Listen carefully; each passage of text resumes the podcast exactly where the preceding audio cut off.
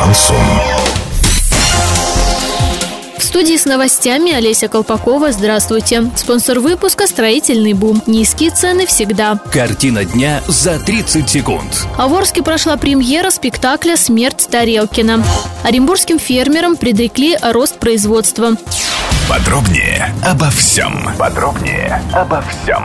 10 и 11 марта в Орском драматическом театре состоялась премьера спектакля «Смерть Тарелкина» в постановке петербургского режиссера Дмитрия Сарвина. Сюжет прост. Некий Тарелкин инсценирует собственную смерть для того, чтобы сбежать от кредиторов. Отметим, что зал на спектакле смеялся не переставая. Категория 12+. К 2030 году производство зерна вырастет до 150 миллионов тонн. Также прогнозируется рост производства масленичных культур и овощей. Рост затронет все регионы России, включая Оренбургскую область. Об этом сообщил глава департамента растениеводства, механизации, химизации и защиты растений Минсельхоза.